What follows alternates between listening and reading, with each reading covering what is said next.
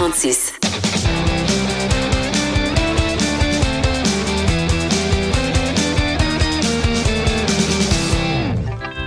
Chronique disque dur avec Stéphane Plante. Salut Stéphane. Salut Jonathan.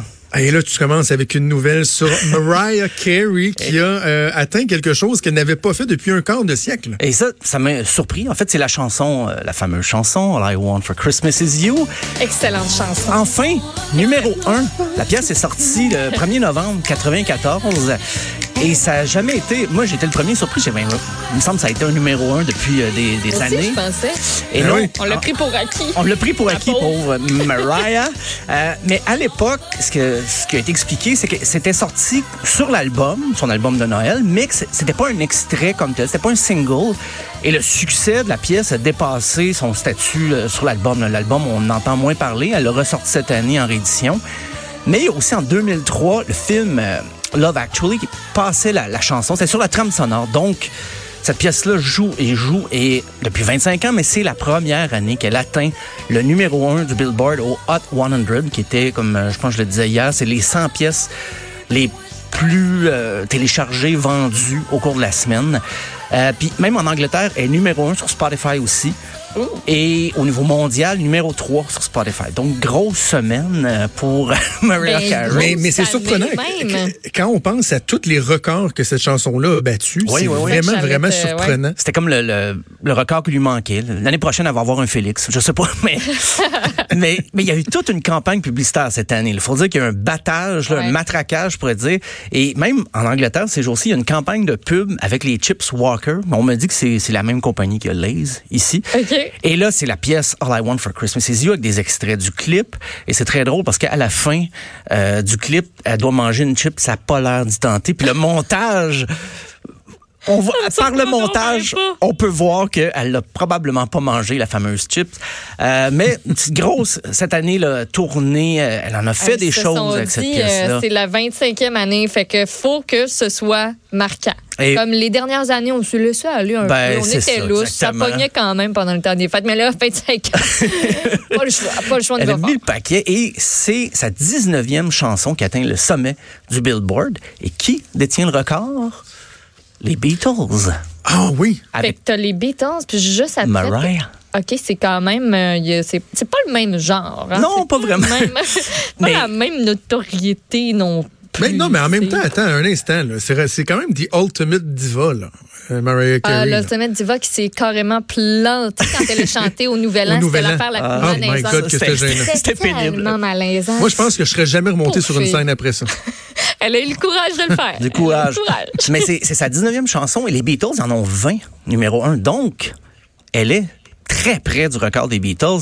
Et sinon, c'est suivi avec Elvis, qui en avait 18, numéro 1. Mais c'est un peu compliqué, Elvis, parce qu'il il a commencé à faire des, des, des succès avant que le Hot 100 existe. Donc, c'est un calcul qui a été fait après. Mais c'est juste aussi la deuxième fois qu'une chanson de Noël se hisse au sommet du Billboard. Et la dernière fois, c'était en 1958. Je pense que c'est quand le Hot 100 a commencé. Et c'était la pièce de Chip... Baby, it's cold outside, non? Non, non. C'est de Chipmunk Song. Ben oui. Christmas Don't Be Late. Ça qu'on disait. Parce que Annès le fait entendre à Benoît un matin, puis c'est ça qu'on se dit. Ils disent rien. C'est chouette. Ah non, non, c'est... Ah. Mais mais. Tu sais, là, j'étais en train de chanter leur tune, là. C'est insupportable. S'il y a des gens dans votre entourage qui disent que tout était mieux avant, faites entendre ça en 1958. Ouf, c'est difficile. Euh, dans un autre... Je- attends, attends, juste Oui. avant que tu continues, Maude euh, veut tourner le fer dans le plat, nous a envoyé le, le, le plaît. de Mariah Carey. Attends, on va te partir ça. Wish come true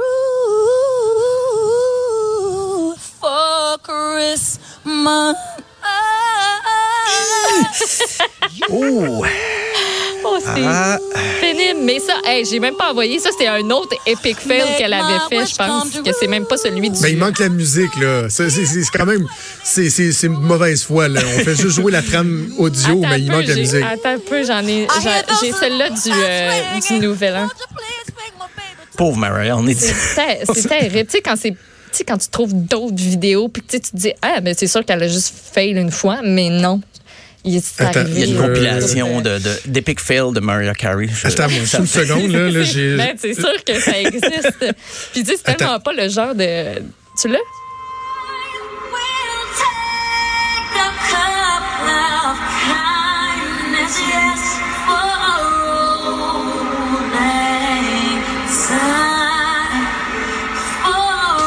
Ça, ça non, mais elle était en playback. C'était pas ça le problème? Puis elle suivait pas le playback. oui. Elle était pas capable de suivre. Oui, c'est oui, c'est exactement Ok, ok, ça, je je pense. Il me semble que c'est ça, c'est qu'elle n'entendait pas le, le playback. Le playback. Bref, euh, pauvre Mariah Carey. En même temps, elle fait pas si pitié que ça. là. Je Non, son quand compte de même, banque là. se, Ah, se ça porte se très bien. bien. OK, on va aller carrément ailleurs. Une grosse, Ben grosse oui. nouvelle qui a fait trembler le monde euh, du rock. Et c'est le retour de John Frusciante avec les Red Hot Chili Peppers. Ben oui, ben ça fait. euh, il a déjà quitté, il est déjà revenu, il est quitté, là, il est revenu. c'est un méchant un moyen moineau, ça. hein? Ben, il y a eu des gros problèmes de drogue. Euh, il a fait des albums solo aussi, plus expérimental. Mais d'ailleurs, je, je conseille ces albums solo. C'est quand même assez... euh, c'est dans une autre veine là, que Red Hot Chili Peppers. Euh, mais il faut dire que c'est pas le guitariste d'origine du groupe. Le premier guitariste était Hillel Slovak, qui est mort, très original, d'une overdose en 88. Je sais que d'employer le mot overdose et Red Hot Chili Peppers, c'est presque un pléonasme. Là, des- Il y a eu Anthony Kiedis a eu des problèmes aussi. Là. Euh, mais moi, quand j'ai appris pour euh, le retour de John Frusciante, j'ai eu deux réactions. J'ai fait Ah, il était plus dans Red Hot Chili Peppers et ah, il est toujours vivant. Euh, D'ailleurs, c'est l'anniversaire de Kate Richards aujourd'hui. C'est- Je dis ça en passant, ça n'a aucun, aucun lien.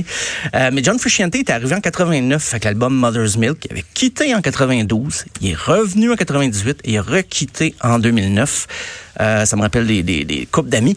Euh, mais quand il était parti la première fois, c'était le guitariste de Jane's Addiction, Dave Navarro, qui l'avait remplacé. C'est quand même une grosse pointure.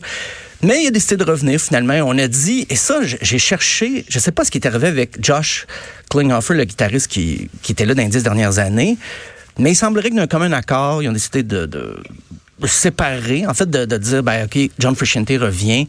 Bye.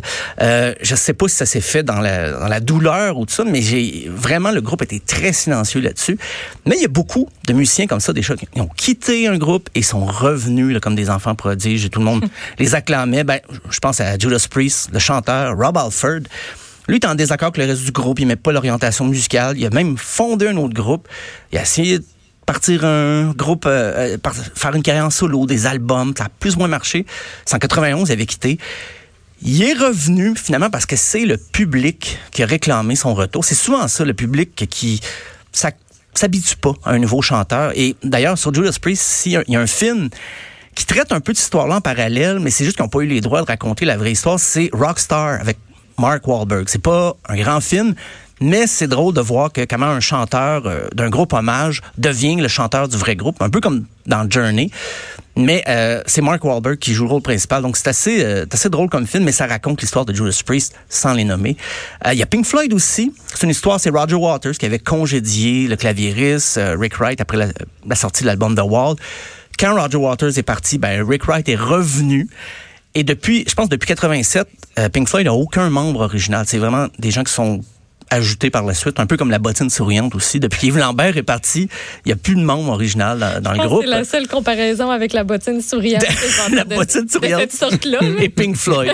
euh, ça, il y a David Lee Roth avec Van Halen. Même lui, il a quitté, en plus, quand il était... euh, C'était la pièce Jump, qui venait de sortir l'album de 1984. Et il est parti parce qu'il pensait que son potentiel en solo allait dépasser Van Halen. Et finalement, non. Il est revenu dans les années 90. Même que Van Halen a eu deux chanteurs parce que Sammy Hagar était resté celui qui avait remplacé David Lee Roth. Et euh, le prochain exemple, je ne pouvais pas passer une semaine sans parler de Motley Crue. Parce que Ben Vin- oui. Vince Neil, la même chose en 1992.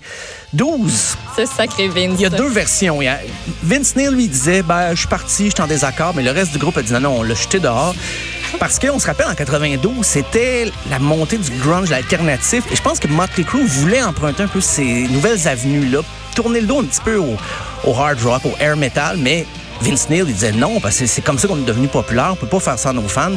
Vince Neil a continué en solo.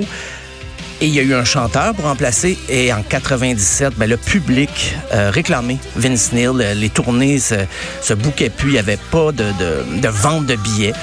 Le retour de Vince Neil a un petit peu aidé ça. Mais euh, d'ailleurs, euh, ils se sont séparés depuis. là, ils reviennent cette année. Mais Vince Neil avait décidé de faire chambre à part dans les années 90 pour mieux revenir en 97.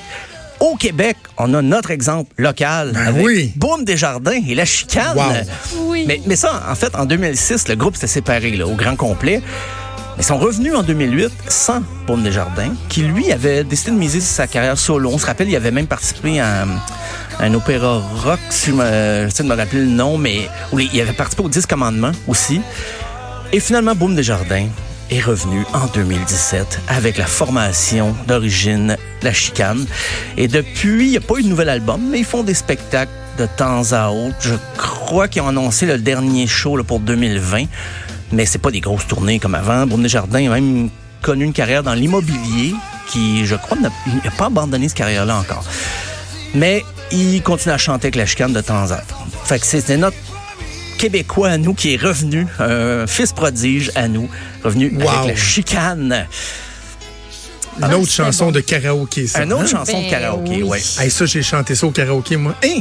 Ah oui, ah oui. Ah, oui, oui, oui. Est-ce qu'il y a des vidéos de ça? qui- Euh, non, il y a les téléphones intelligents euh, n'existaient pas Ah. euh, à l'époque. J'ai des photos de ça, mais heureusement sur euh, les photos, on peut pas entendre Ah, ma non. performance vocale. Mais même voir, j'aimerais ça. moi. Juste voir.